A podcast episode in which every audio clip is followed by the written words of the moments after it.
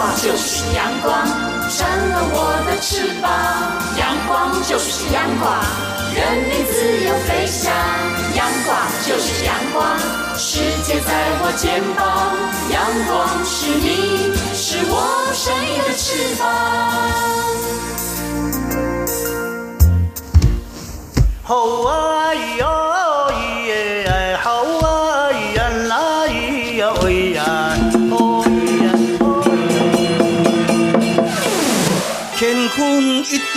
不收工啊！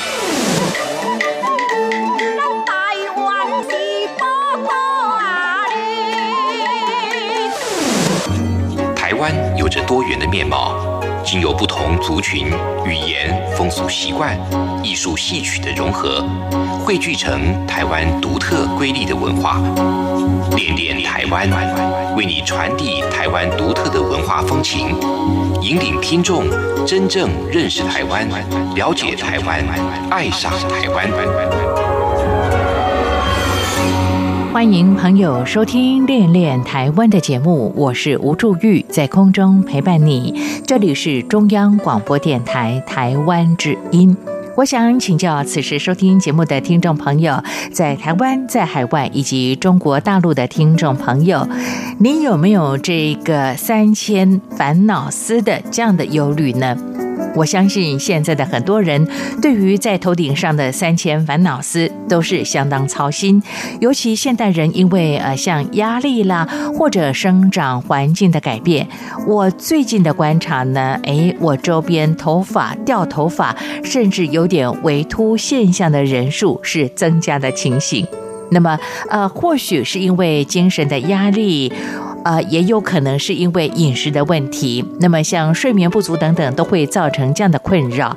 我们在今天的节目里将请到了呃生命科学的专家，他是担任了农业科技研究院台湾动物科技研究所的研究员的黄秀琴博士，和大家来探讨这方面的专业了。其实，黄秀群博士和他的团队都是一流的细胞分子生物学的专家，而且他们有台湾顶尖的农业科技研究院当做后盾。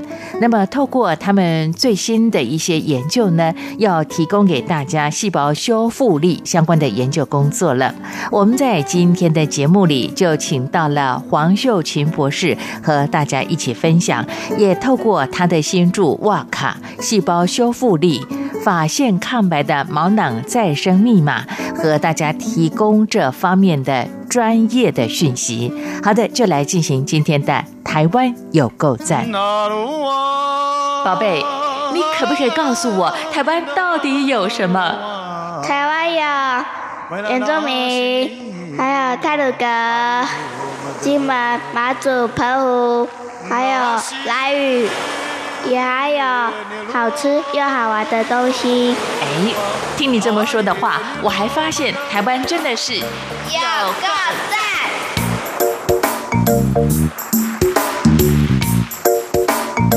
好，各位听众，大家好。呃，今天我要来介绍一下叫“哇靠”细胞复原力发现抗白的毛囊再生密码。那很多人听到那个我们的标题呢，“哇靠”。都会觉得是不是在讲不好听的话？其实不是，哇，哦是我对我我们研究的这个蛋白质叫乳铁蛋白的一个赞叹。靠呢，是因为这个蛋白质呢是来自牛的初乳，所以把这整个书的一些精华呢都点出来，就是我们完全是在讲初乳跟细胞的对话，初乳里面的蛋白质怎么样促进细胞复原。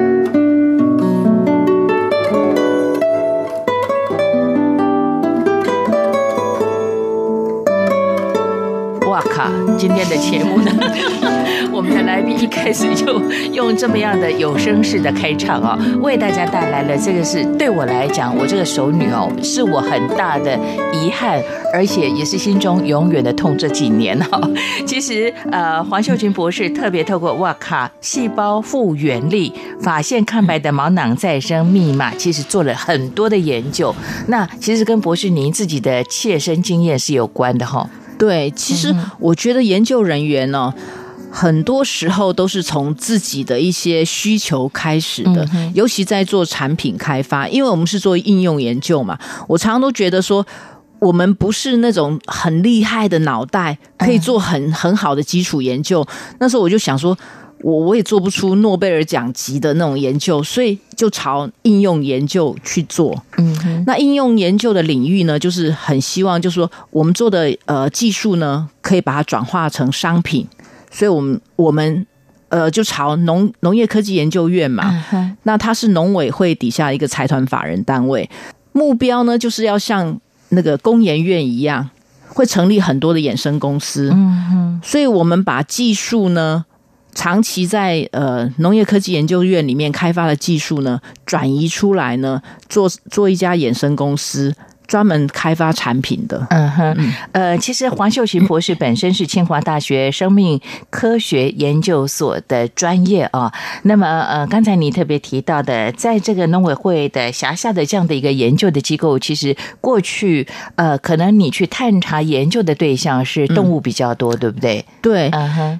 那农业科技研究院早期最早呢，它是呃叫做台湾动物科技研究所。那台湾动物科技研究所的前身呢，又是叫做台湾养猪科学研究所。哦。早期是那个呃联合国成立的单位，是是是。那当年台湾退出联合国之后呢，就由呃台湾的农政单位去呃接管嘛。所以这个呃台湾养猪科学研究所呢，当初呢就是为了振兴台湾的经济，让台湾的农民呃收入比较好嘛，所以鼓励养猪是。是，可是随着年代的发展呢，养猪的废弃物呢变成一个环环保上很大的问题，没错。所以我们又把它改成台湾动物科技研究所做动物的科技。那为什么会从台湾养猪科科学研究所转换成台湾动物科技研究所呢？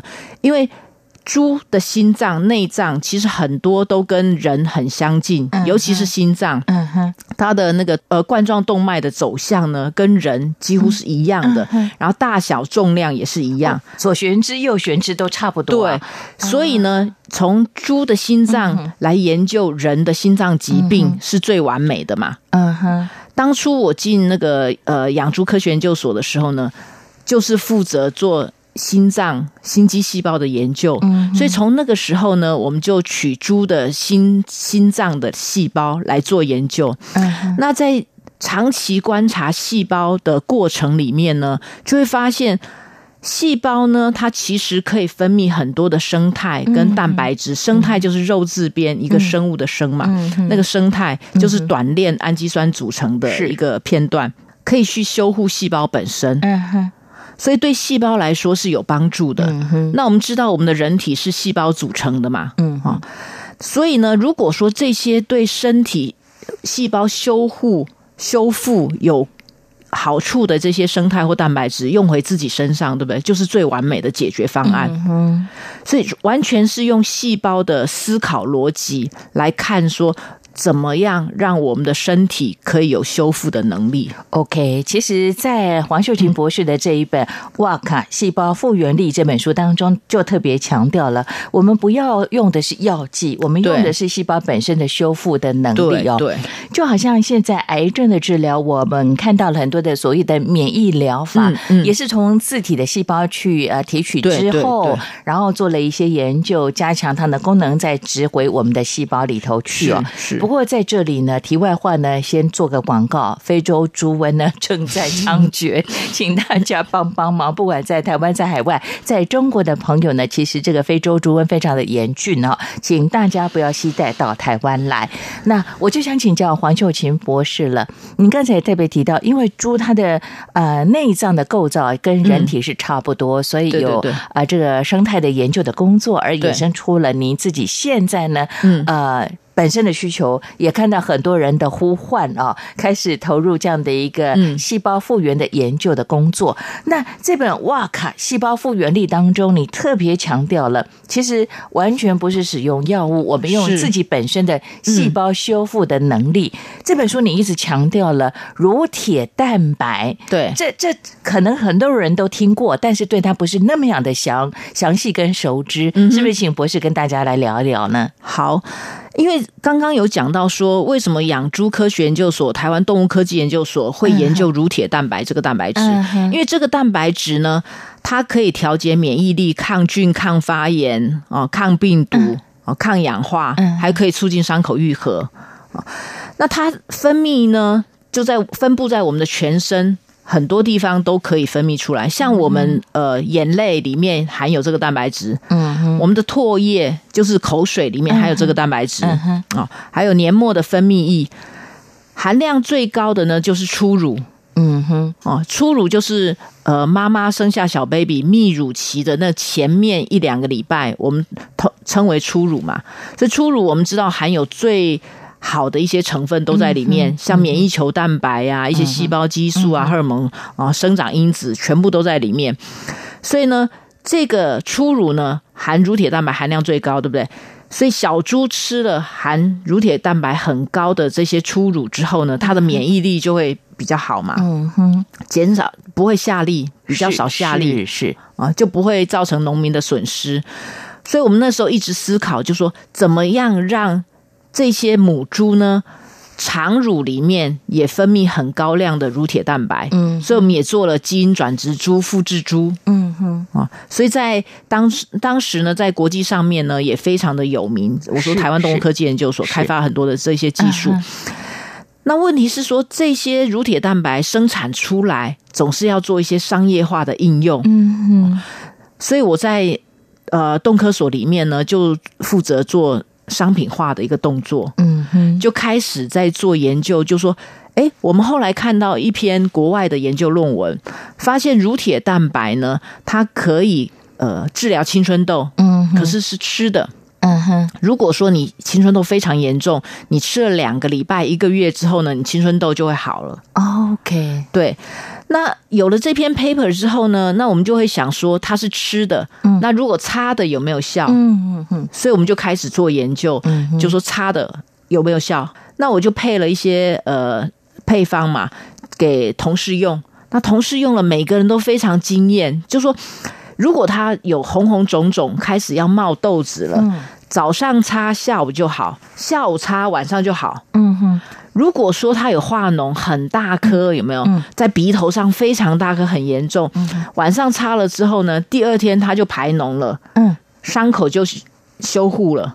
OK，原来动科所的白老鼠这么多，对，非常的多，还蛮多的，很多，因为青春痘大家都会发生嘛。嗯，好，那问题。为了要解释，就说为什么它对青春痘这么有效？嗯，我们就继续做研究，就说是不是因为它抗发炎的？因为青春痘会红肿热痛嘛。嗯，所以你擦上去之后呢，红肿就消了嘛，速度很快。哦，因为青春痘的生长，它其实就是发炎的现象其实它是一种发炎反应。哦，好。那我们验证它是发炎反应之后呢，我们也同时也做了伤口修护的一些实验，因为你有伤口一定会有发炎反应嘛。那你抑制了发炎反应之后呢，伤口就会进入修护的阶段，就很快就好嘛。所以我们就在小鼠的背上做了一些伤口，擦了之后呢，就小鼠的伤口好了，对不对？那小老鼠是不是都有长毛？没错啊，对。那伤口好了，是不是长毛了？是。那我们的认知就是觉得伤口好了，当然毛就长了。对，没有错，正常大家的对大家认知都是这样，所以我就跟我们呃所长报告嘛，就说哦，小鼠伤口好了，哦，它毛就长出来。那那双双他就看了投影片，他就说他是不是长毛了？我说报告双，我是做伤口愈合实验，我不是做长毛实验。嗯哼啊，可是后来回去想想。嗯，也许所长讲的是对的，搞不好它真的可以长毛。嗯哼，所以呢，我又开始去做测试，就研究说，到底是不是乳铁蛋白它可以长毛。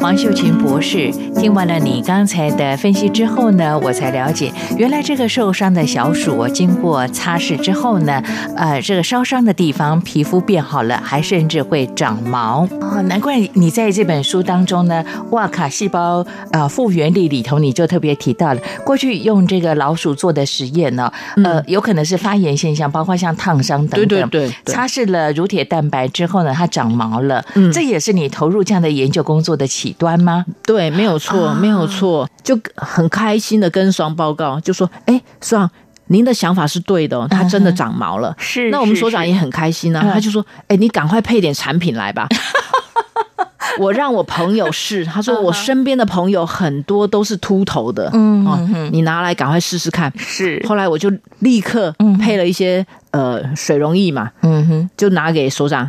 两个礼拜后呢，他就跟我讲说：“你那个东西好像真的有效。”后来他身边的朋友慢慢的一个一个确认，就说：“尝试对都有效。”嗯，那很好玩是说，你想我们所长怎么？怎么会这么放心？就让他的朋友去试，嗯，因为我们都知道乳铁蛋白在动科所里面研究了二十几年，对不对？我们知道这个这个蛋白质都是小 baby 都可以吃的嘛，是是，所以非常的安全。那我们就配了，就给朋友试嘛，大家用了都效果很好。嗯哼，那用了之后呢？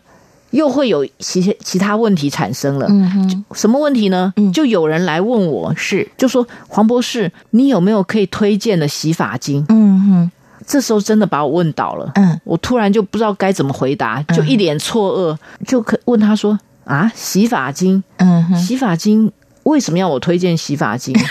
他们以为这个洗发精里头有什么秘诀配宝，就很纳闷呐。我就问他说为什么？嗯，他就说因为。我会落发，对不对？我会大量落发，所以油就很多，是会大量出油。嗯，每天早上洗头，那下午呢就大量出油之后，三根粘成一根，嗯，就看起来头发更少。嗯，又要再洗一次，是是，就说他就说。我一天要洗两次头，哎，然后每次洗头呢，又掉一堆头发，头发都来不及长，就被我洗掉了。哎，对，博士，你说的刚好是我家人的情形。我发现秃头的人呢，就是越秃的人呢，他的头越油，没有错。然后他通常才刚洗完头，两个小时之后又冒油了。是，但是他又很宝贝他的头发，对，是他心中永远的痛。是，掉了一根，他他哭很久。没错，对，昨天他跟我讲，没掉一根他哭长久长久。的，所以这就是问题来了。对，嗯，所以一般来说，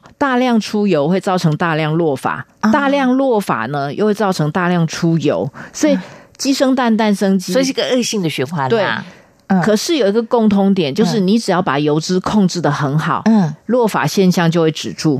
它不见得代表说一开始的过程不见得马上长头发，但是至少可以抑制你的头发在过度的剥落。对对对，所以你只要，所以很多外面的一些产品，对不对？都会讲说你要控油嘛，嗯，哦，要大量的控油。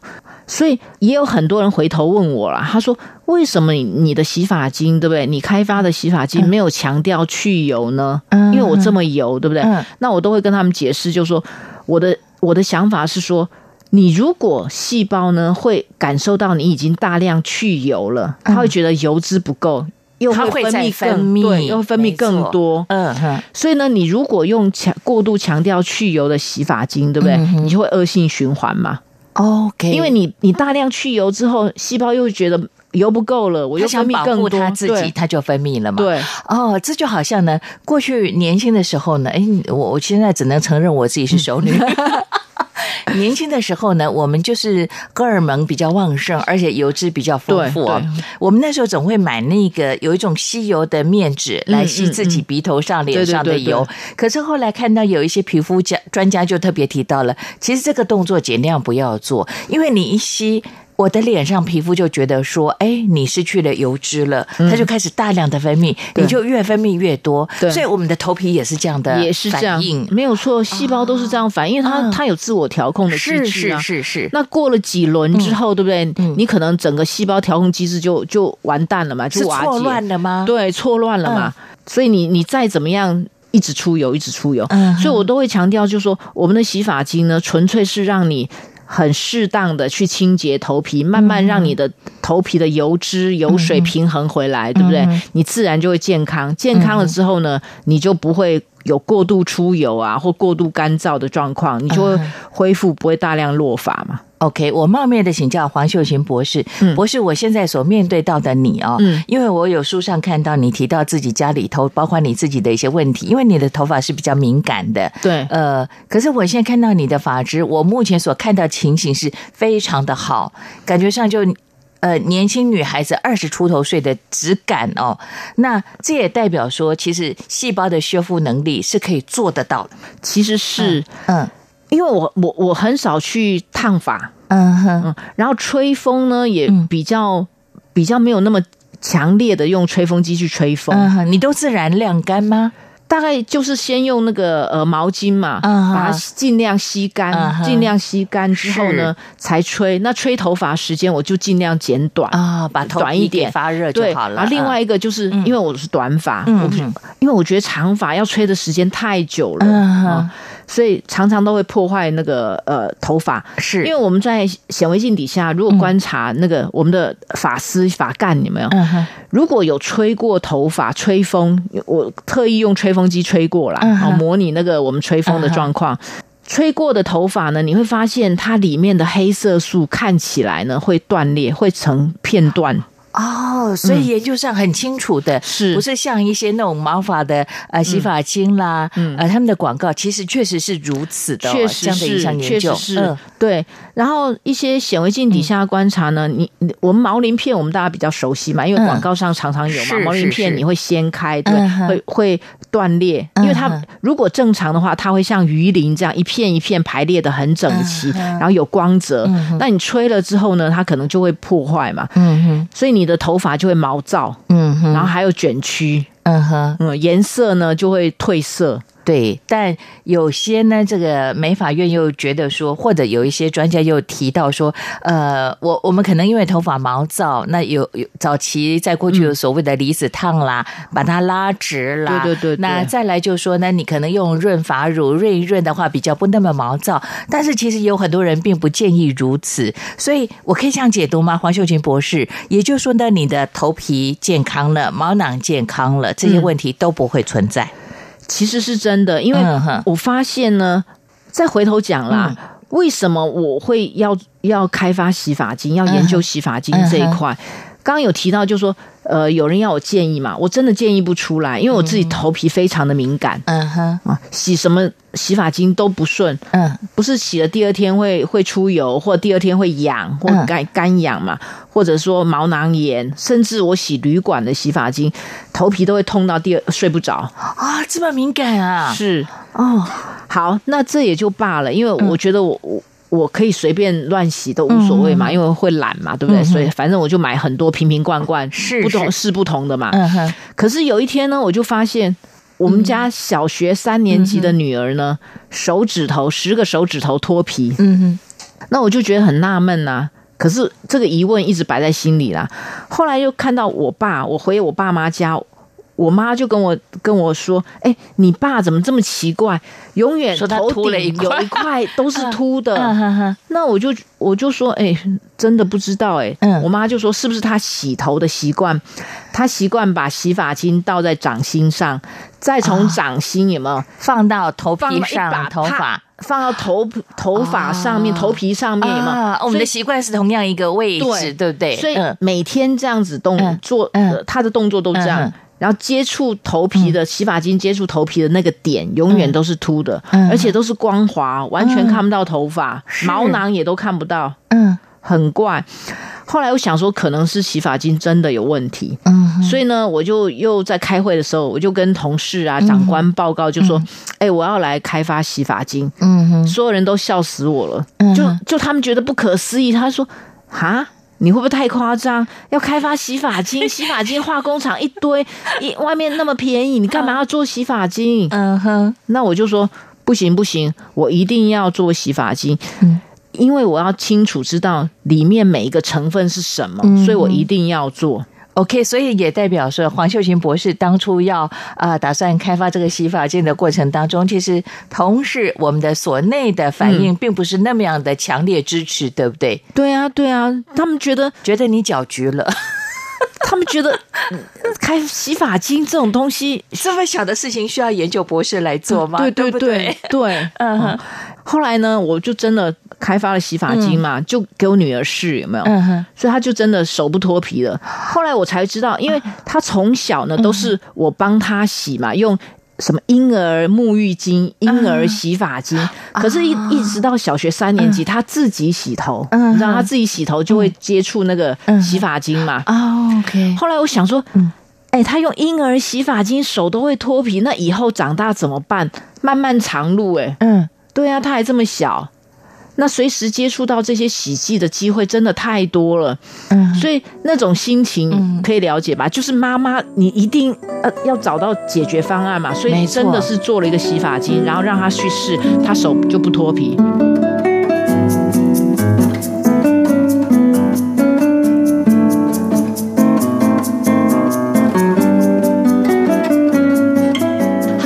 那么接续下来，我又想请教黄秀琴博士了。博士，这个过程当中如何去说服在所内的这些研究的专家们呢？还是你是一个蛮坚持的人？你觉得你呃看到孩子的需求，也看到您父亲这样的一个状况，你觉得这件事情是应该要做的？是啊，是啊，因为我我还是跟他们解释，就是说我必须要知道它里面所有的成分，没错，你才会安心嘛。所以你用这样立场去讲的话，他们也能接受。受啊，因为对他们来说，对不对？几乎每个人呐都搞不清楚那里面到底成分是什么样嘛。等一下，我先打个岔。嗯，即便是你们这样的研究专家，都还不见得了解里头的成分含量，对不对？对，一些不孝的业者，如果又加上一些可能很快达到效果的一些化学的药剂，那更恐怖哎。对，没有错。即使是现在，对不对？我常常在研究这些东西。可是很多朋友知道我在做这些研究，也会拿其他的洗发精给我看。嗯，然后他说：“哎，博士，你可不可以帮我看一下这个成分好不好？”我常常在用。上一天一夜开始又研究它的成分了。没有，真的很难，因为 不是你自己做的，你真的很难。因为第一点，你也不知道他他写的是真的还是假的。哦，这是重点。对，然后第二点就是说，虽然我们的化妆品法规里面规定全成分标示，对不对？那还是会有很多的厂商呢，他可能也没有全成分标示，只标示主成分，所以我们常看看到他只把那种呃植物萃取物啊那种比较好的成分标出来，那其他的那个。基剂，我们讲基础的一些，对，像皂基啦，什么对对对对，那些界面活性剂啊、防腐剂那些，可能也没有很很完整的标示出来，所以你也无从判断，甚至不标哦。对，嗯这是第二点。那另外一点就是说，好，即使全成分标示了，对不对？那个比例是多少？嗯，因为像防腐剂，我举个例子，防腐剂像我自己呢，在做的呃配方里面，我的防腐剂都尽可能放的比较低。嗯，虽然法规允许，我举个例子，如果法规允许一，对不对？我可能只加了零点五 percent 啊，尽可能低。像有些工厂呢，我们的代工厂呢，他就会跟我反映，就说：“哎，你防腐剂加这么低很难做，哎，因为他们在在搅拌的过程，在制造过程就要特别的小心嘛，不然会污染嘛。”啊，那我就会跟他们解释，就说我的客群呢都是敏感头皮的，对不对？是是是，那。防腐剂呢？皮肤啦会过敏、会敏感，来源很很大部分都是来自防腐剂。如果你剂量加高了，当然人家过敏的现象就会就会比较严重嘛。实际上我自己也做过测试，像我们的生发产品里面，对不对？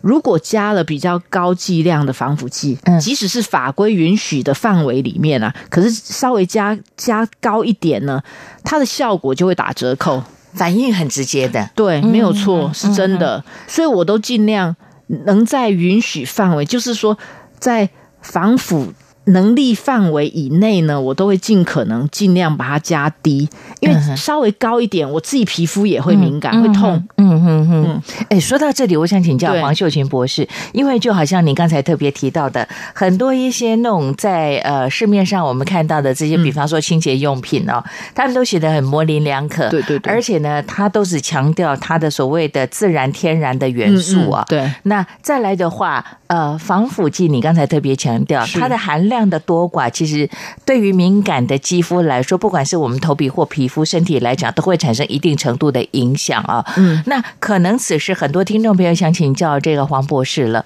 像防腐剂使用在清洁用品，它是一定得使用的吗？因为我们看到很多坊间的呃所谓的强调天然的产品，都说哎，它不加防腐剂，我要相信它吗？防腐剂这个哦，其实。它还是有些它的必要吗在里面？它我常说它是必要之恶。嗯，那坊间有些讲说它没有添加防腐剂，对不对？是因为它添加的成分，它还是有抗菌的效果，只是不是在我们 TFDA 正面表列的防腐剂范围。啊哈，因为现在很现在防腐剂正面表列的这些防腐剂，对不对？都是。使用很很长时间的防腐剂，所以都列在上面。那有些新开发的防腐剂，对不对？还没有列在防腐剂的表列里面。其实它也是防腐的效果，就是我们讲抗菌的效果它。没列在里头，对，他就说他没有使用。事实上，它也是防腐剂，是是，那又是专法律的漏洞吗？我们的条文漏洞 没有错，就是就是会有这些这些状况。其实它也是有防腐效果的，嗯，抗菌的效果成分在。里面，嗯，只是不是正面表列的那些。好，如果说在一般的清洁用品，可能我们会或多或少会使用到。如果这个厂商它标列的非常的清楚，我们自己就可以做一些判断。是，所以这个部分法规的落实，这是真的有需要公单位的一些执行了哦。嗯，那么呃，如果对对一般的民众来讲，我们没有办法很确定的话，那就买一个商誉可信的。这个业者他的产品的哦，这也是黄秀琴博士呢。你后来因为孩子的需要，因为父亲的需要，加上你自己的敏感的皮肤，所以你才会投入这样的一个研究。而且以你们整个团队来讲，这么样的专业，嗯呃，所以你们会看到更多人的需要。再来，我就想请教黄秀琴博士了。博士，其实，在你的这本书《哇卡呃细胞复原力》当中，呃，讲到了法线抗白的毛囊再生密码，我觉得你很强。强调一件事情，嗯，就是细胞本身的修复能力。嗯，对，你们的研究工作是希望去刺激像毛囊的细胞的修复能力，像乳铁蛋白就有这样的一个效果了，对不对？对，其实我们讲乳铁蛋白呢，它是呃六百九十个氨基酸组成的一个蛋白质。嗯哼，那我们刚刚讲乳铁蛋白功能很多，对不对？那所以是不是我们就在思考，就是说，是不是它有各自不同的片段？氨基酸组成的片段，嗯哼，扮演各自不同的角色，是是。所以我们现在的研究工作呢，就是把这个六百九十个氨基酸展开，嗯哼，让它形成不同的生态片段，然后我们就去筛选，看哪一个生态片段呢，它是对毛囊的哪一个细胞有帮助。因为我们知道毛囊里面呢，最主要有三个主要的细胞在作用，让我们生长出黑发。嗯哼，在我们的毛囊里面底部呢有一个毛乳头，那毛乳头细胞呢，它是扮演很关键的角色。是，那我们讲毛乳头呢，它有微血管去经过嘛，嗯哼，所以血液提供毛乳头养分跟氧气，它就会活得好嘛，对不对？它活得好之后呢，它会分泌很多的生长因子，刺激旁边的我们讲角质细胞，角质细胞就是形成我们发丝，我们讲发干的主要细胞。嗯哼哼。那刺激角质细胞长得很快，所以我们的头发就会长得快嘛？哦，才会长得出来，长得快。长好，那角质细胞中间呢夹又夹杂着黑色素细胞哦，黑色素细胞就是分泌黑色素，是让我们的头发变黑的那个细胞。嗯哼，所以我们现在运用不同的生态呢，还有乳铁蛋白本身。去作用这三种不同的细胞，嗯哼，所以让这些毛囊里面不同的细胞都可以长得很好，而且黑色素细胞它可以分泌更多的黑色素，嗯，所以我们我们的头发就可以长得又快又粗黑。OK，好，你刚才特别强调，像黑色素来讲，就是很多人呢可能没有掉发的问题，但是他就会有白头发，就好像我或多或少就会显现出来。而这个时候，你刚才讲到的生态的这样的一个元素呢，它就可以去刺激，让我们的毛乳头细胞去长得比较健康、比较活跃。对，相对之下会去影响到角质细胞跟黑色素细胞了。是，那其实听起来蛮简单的，很简单，但是研究工作花了很久。我。其实我常常我常常都觉得说，你只要知道它的原理基础，嗯，基础我觉得真的非常重要，是是是，所以我才会一直强调说，为什么我我看细胞会一直乐此不疲的在这个领域上面，就说细胞是我们身体结构的一个基础嘛，是是，你只要知道细胞它是怎么作用的，嗯哼，然后呢，你就专注在。看找出哪一个成分对这个细胞有好处，嗯，让它生长或让它分泌，嗯哼，你就可以解决很基本的问题。OK，但是我觉得黄秀琴博士，你跟你的团队无心插柳，从我们的小老鼠实验老鼠当中，因为它的烫伤发炎的现象，去衍生出来对于我们毛囊的研究的工作。哎，那我又很好奇，想请教黄秀琴博士了，有没有把这样的研究实验放到猪身上呢？没有，没有试过。没有。老鼠，哎，对，因为老鼠的毛比较密集，对不对？因为现在在国际间呢，做长法实验呢，生法实验都是用呃小小小老鼠黑色黑毛的一个特特殊品系的小鼠，因为我们做实验不是。呃，随便就可以拿动物实验来做嘛？它有它一定的规范，而且还要申请，对不对？对对对，了解。那也代表这种实验的小黑鼠来讲的话，它是跟我们人体的皮肤相对之下，它是比较接近的吗？对，一般来说，嗯，因为它它也是有毛囊生长周期，嗯，跟人的会比较接近一点。嗯，嗯所以一直都拿这个小这一个品系的小鼠做实验。OK，好。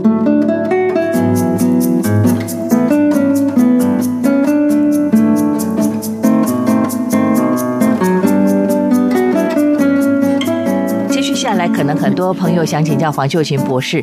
博士，整个团队研究到现在呢，有这样的啊量产的出生啊，就是说跟大家做这样的分享啊。你们花了多久的时间？从你。老鼠的身上发现的成果，到后来在我们的这个研究院里头，这么多的呃人类的实验品 提供你做尝试。其实我们我们讲说，从乳铁蛋白用在伤口愈合，一路做到生发黑发，对不对？应该至少十五年，要这么久的时间啊！对，一路这样做下来呢，所以一所以这个研究基础，再加上我们原来乳铁蛋白在。呃，台湾养猪科学研究所跟台湾动物科技研究所的研究基础，对不对？那时候就已经有将近二十年，所以整个加起来呢，应该有三十几年了。对，从动物身上所做的实验，包括乳铁蛋白的研究，已经这么久，对，才有这样的一项成果。难怪呢，我看到在这里你们特别提到，帮您写序的呃陈建斌博士特别提到，这是独步全球的头皮活龄抗老的一种很创新的技术。的确，在国外没有人这样运用哈，没有没有，所以我们拿到了美国、台湾跟中国的专利嘛。啊，嗯。是是是，在我们研究所里面，如果说有。有专利，嗯，专利潜力的东西的话，我们申请的专利大概基本就是这三个地区，嗯，那再多也很难的，因为申请专利都要经费嘛，没错，没错，很庞大的经费，所以就没有再去申请比较多的国家。而且重点是我们这样的一项研究超过了十五年的时间，有一整个专家学者的团队来做这样的研究工作，才得到这样的一项成果了。所以呢，其实我们透过这本书当中，哇卡细胞复原力，我们。们要告诉听众朋友的，就是因为像很多人有这样脱发的问题，坊间很多的什么生发水啦，嗯，那么像这个呃染色液啦，非常非常的多，但是民众有需求又害怕，是这也是因为你们这个团队延伸这样的一项投入研究工作最主要的原因了。对，没有错，因为像秃发的话，现在的解决方案，美国 FDA 呃和那个。核准的就两个药物嘛，一个是外用的，嗯。啊，我们我们通常比较熟悉的，它的主成主成分叫 Monastil，嗯，那这个成分呢，它原来是。吃的降血压的药物，那吃一吃之后呢，副作用就长头发，所以他就他就对把它拿来开发成生发的产品。嗯哼，那问题是这个成分呢，它会引起头皮的皮肤的一些刺激跟敏感性嘛，对不对？啊，然后降血压低的人不能吃嘛，因为我们刚刚讲它是降血，还有那个怀孕的妇女也不能吃嘛，啊，不能用，不能擦。然后另外一个成分呢是吃的，是是。它的主成主成分叫 finasteride，那这个主成分呢，它原先是治疗射护腺肥大的药物，吃一吃之后呢，有些病人的眉毛长出来了，嗯哼，所以就把它拿来做生发的应用，所以吃了可以让它长发。那问题是这个吃的呢，问题就更大了。我们知道说它会呃。就是性功能障碍嘛，是，还有精子数目会变少嘛，然后还有那个呃会忧郁，嗯，然后吃的时候你必须做肝功能检测，因为你吃进去的药物一定透过影响到肾脏、肝，肝要透过肝去代谢嘛，是。啊，所以这些很多的问题都会产生嘛，嗯哼。所以我们才才会思考，就是说有没有更好的方式，就是把自己细胞身体里面原有的蛋白质用回自己身体就好了嘛。嗯，好，这是一个。然后再讲白发的部分嘛，那白发现在几乎都就是只有染发剂嘛，不然就是。很多中草药的东西擦了之后，就是像大陆非常多，就说白转黑的产品，那功效怎么样也是没有得到科学的认证嘛。那我们就希望说，在染发剂跟这些没有科学认证的东西之间，我们。来做这样这样的一个事情，就是利用我们的生态，对不对？有科学的数据，很清楚的告诉你，又没有副作用，可以达到这样功效，让你长出来的是黑发。呃，一般我们听到呢，呃，在中医的说法，就说，哎，像吃黑豆啦，大量吃黑芝麻，对对对。或许有些人有一点点的效果，但我相信每个人都跟我差不多哈，根本没有那个耐心哈。这是第一个。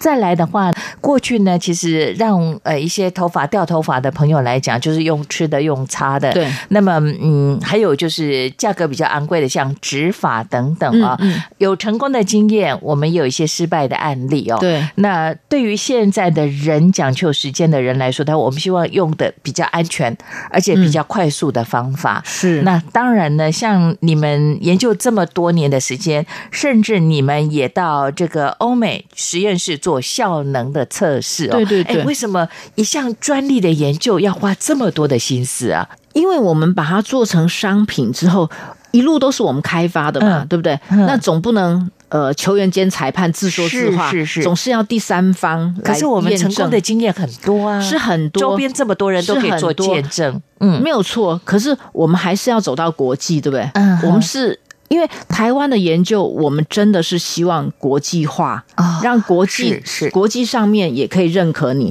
所以我们做的方式就是除了申请专利，对不对？在国际期刊发表论文，那也把我们的呃这些成分呢送到美国认证的一个 lab 叫 AMA lab 做。皮肤的敏感性跟刺激性的检测，啊，那完全没有人有这这些问题，啊，这表示它安全性是是 OK 的。然后另外，我们也拿到欧盟认证的实验室去测功效的检测，那测出来呢，百分之七十五的人呢都说他的头发生长速度变快，嗯啊，那百分之七十的人呢是毛囊呢从休止期呢转变成成长期，意思就是说原来。秃发的人，毛囊一直停留在休止期，那我们可以刺激它重新进入成长期，就毛发会会再生。哦，因为一般掉头发的人、秃发的人，通常就是被判死刑了，对不对？这要多久才能看到这样的成果呢？通常我们都在讲说一到三个月不等。嗯，那我们刚刚讲的那些研究数据，欧盟认证实验室做的都是两个月。那蛮快的耶，非常快，非常快，对比坊间的一般的真的药物的呢还要快。OK，我真的要跟黄秀琴博士跟你的团队说，你们真的是佛心来着，谢 谢谢谢。我讲真的，因为这个问题呢是现代人通常的他们的心中的永远的痛啊，不管是掉头发，因为现在压力大，那再来呃生活的环境改变了，化学的药剂越来越多了，有时候我们没有办法去避免它，对啊对啊，即便是我有意想挑。天然的这个食材或者天然的素材所做成的清洁用品，其实它的难度很高，很高啊，真的非常的高，而且我也不会去判断。对啊，对啊，不要说你，连我现在判断都很难了。就好像你刚才特别提到的，有一些亲朋好友也会拿一些他手上有的一些产品，让你去帮他做一下分析跟研究的工作，其实难度蛮高的。对对对，好，充满活力的黄秀琴博士，呃，从孩子的需要，因为疼孩子的心情的这样的一个母亲，还包括孝顺的女儿，你。跟你的团队投入这样的一项研究，你们特别强调了，不是用药的方式，而是让我们的细胞它的能力去修复了。对，乳铁蛋白是一个很好的元素，是我们的算是一个激发剂，对不对？对，没错，没错。我们要跟听众朋友说的是，不管在台湾、在海外、在中国的啊大陆的听众朋友，台湾的研究人员，我们这些博士们呢，真的是从来不闲着哈。他们其实也看到了大家的需要，把我们的所有的研究成果分享到日常的生活，呃，我们的需求上面。对对，也非常谢谢黄秀琴博士在今天和大家的分享。那就拜托万事拜托哈。好，谢谢。那个秃头先放一边哈，白发的先来了。嗯，好，谢谢黄秀琴博士。期待和你的再相会，拜拜，拜拜。